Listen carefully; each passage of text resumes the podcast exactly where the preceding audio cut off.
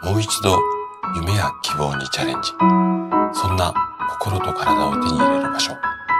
24時間いつでも通える。力生体。おはようございます。体質改善の専門家、高田です。生体院の院長をしたり、YouTube で健康情報を届けたり、24時間いつでも通えるオンラインの生体院を運営したりしています。さて、今日はね、糖質オフ。このお酒がね、血糖値対策に実は効果があるのかな？みたいなクエスチョンマーク。こんなテーマでお話をしていきます。糖質オフのお酒。私はあんまり 気にしたことないんですけども、気にされてる方意外と多いですよね。で、この糖質オフのお酒が実は血糖値対策に効果があるんじゃないのか。こういう都市伝説みたいな、こう噂というか、うん、可能性というか、そういう話があるんですけれども、これについて、あのー今日はね、結論をお話ししたいと思います。で、えっと、後で詳しく説明するんですが、今日結論だけ先にお話をすると、確かにね、この糖質オフのお酒、血糖値対策には効果あります。ただし、注意しなければいけないとってもね、重要なポイントもあるので、ここを注意しないで、糖質オフが、うん、効果あるからって言ってガンガン飲んじゃうと、かえって逆効果になっちゃうので、そのあたりのね、まあ、効果とか理由、この、この辺をね、今日詳しくお話をしていきます。ぜひね、最後まで楽しんで、あの、聞いていただけると嬉しいです。じゃあ、早速本題に入っていきましょう。ちょっと難しい、あの、説明にはなってしまうんですが、そもそもお酒にはいろいろな種類があるんですけども、基本的にはね、3つのパターンに分かれます。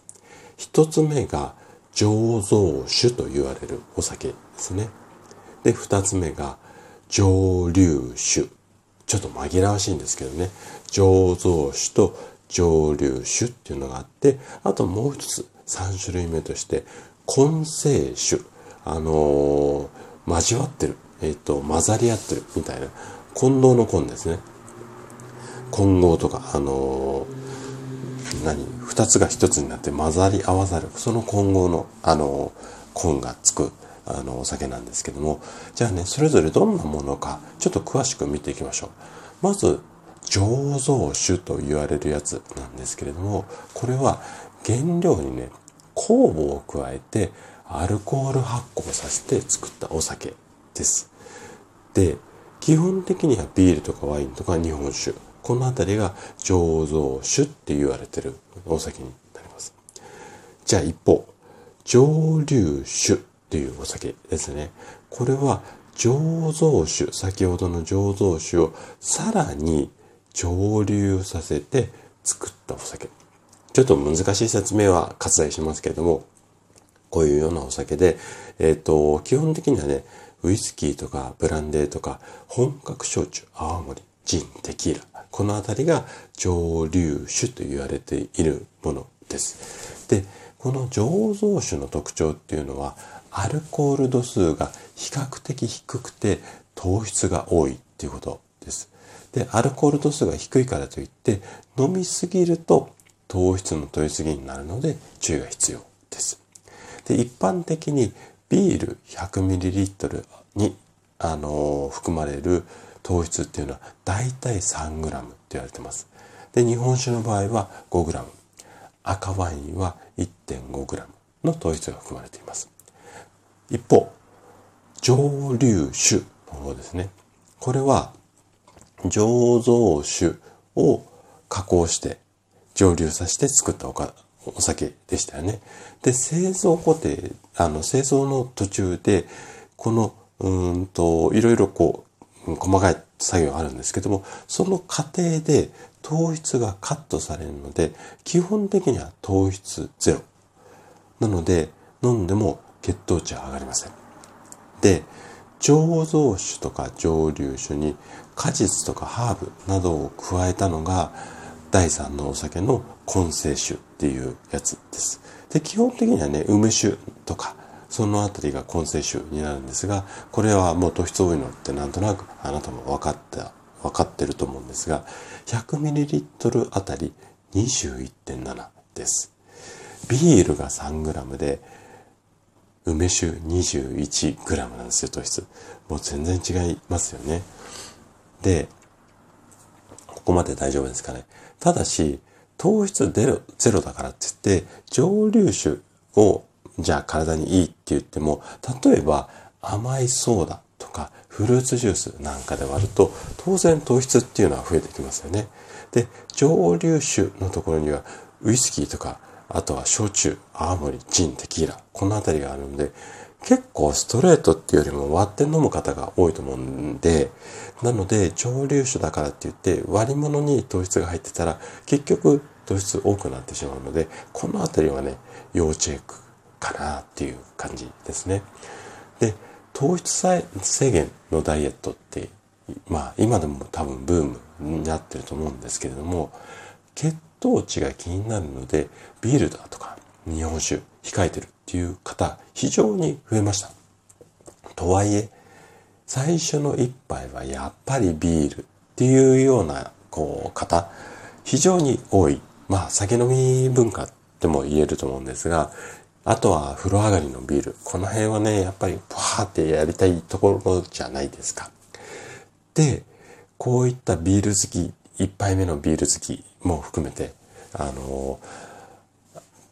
なんていうのかな、喜ばれてるのが、やっぱ糖質ゼロのビールなんですけども、で、この糖質ゼロのビールであれば、糖質心配することなくビール飲めますよね。はい。ただ、糖質ゼロであれば、カロリーもゼロなのかっていうと、実はそうじゃないんですね。実は糖質がゼロでもアルコール自体にカロリーっていうのがあるので、やっぱりね、飲みすぎてしまうと肥満につながってしまいます。で、日本のね、食品の標準成分表っていうのがあって、これの2020年度版っていうのを見ると、例えばビール350の缶ビール1缶で、だいたいエネルギー量が137キロカロリー。白ワイングラス1杯 125ml は94キロカロリー。で、日本酒1号は 180ml なんですけども、193キロカロリーですね。で、もともと糖質を含まない蒸留酒も同じで、例えば焼酎 100mg であれば、あ、100ml であれば 193kcal。ウイスキーのシングル1杯、これ 30ml ぐらいなんですけど、これでも 68kcal ですね。なので、結構カロリーあるんですよ。で、例えば、コンビニで売られてるおにぎり1個って大体170から180キロカロリーですから、ガブガブ飲んでいたら大量のおにぎり食べてるのと同じぐらいのカロリーになりますので、当然太りますよね。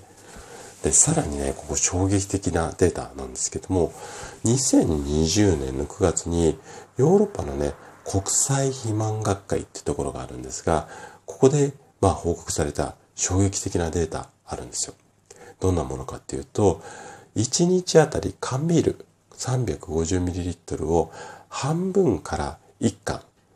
毎日こう飲んだ人っていうのが肥満とかメタボのリスクが1.1倍。だちょっと上がるよっていうことなんですよね。で、1缶から2缶毎日飲むと1.22になって、2缶以上飲むと1.34まで高まる。だから1日2缶缶ビール飲んでる人は飲まない人に比べて1.3倍も肥満とかメタボになりやすいですよっていうことですよね。で、1.1倍、缶ビールたった半分でも1.1倍の肥満のリスク高まるって結構衝撃的じゃないですか。ね、お酒にもやっぱりね、カロリーがあるっていうことを頭の片隅にね、置きつつ、やっぱりセーブしながら、もしくはいつも言ってる通り、チェイサーを片手にお酒を楽しむようにしていただけたらいいんじゃないのかなというふうに思います。はい。ということで、今日の話はここまでとなります。この放送ね、お聞きいの皆様が人に隠さず健康で健やかな生活を送れることを祈っています。体質改善の専門家の高田でした。それでは次回の放送でまたお会いしましょう。